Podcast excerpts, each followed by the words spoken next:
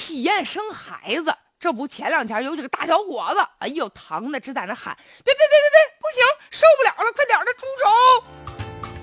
生孩子到底有多疼呢？嗯，李瑞也没生过，我也不知道生孩子有多疼。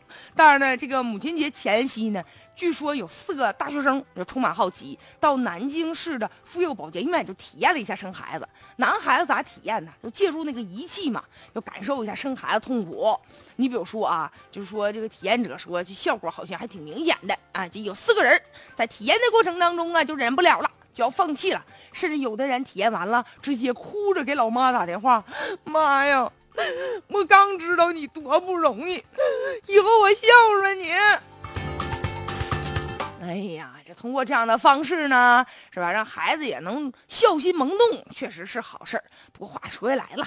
体验嘛，它也并不是真的生孩子，而且借助的是医疗设备的实现。你比如说啊，需要一些药物啊、设备啊才能够逼真嘛。但话说来了，是药三分毒啊，那医疗设备也是一样啊。体验生孩子的学生，医生呢需要给他用电击疗法，就是增加腹腔的压力，电击感受一下疼痛。那这样一来呢，其实对他们来说。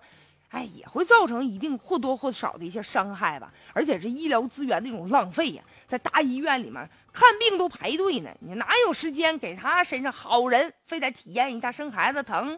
其实要感谢母亲，然后非得体验生孩子，体验不到的难道就不能感恩母亲了吗？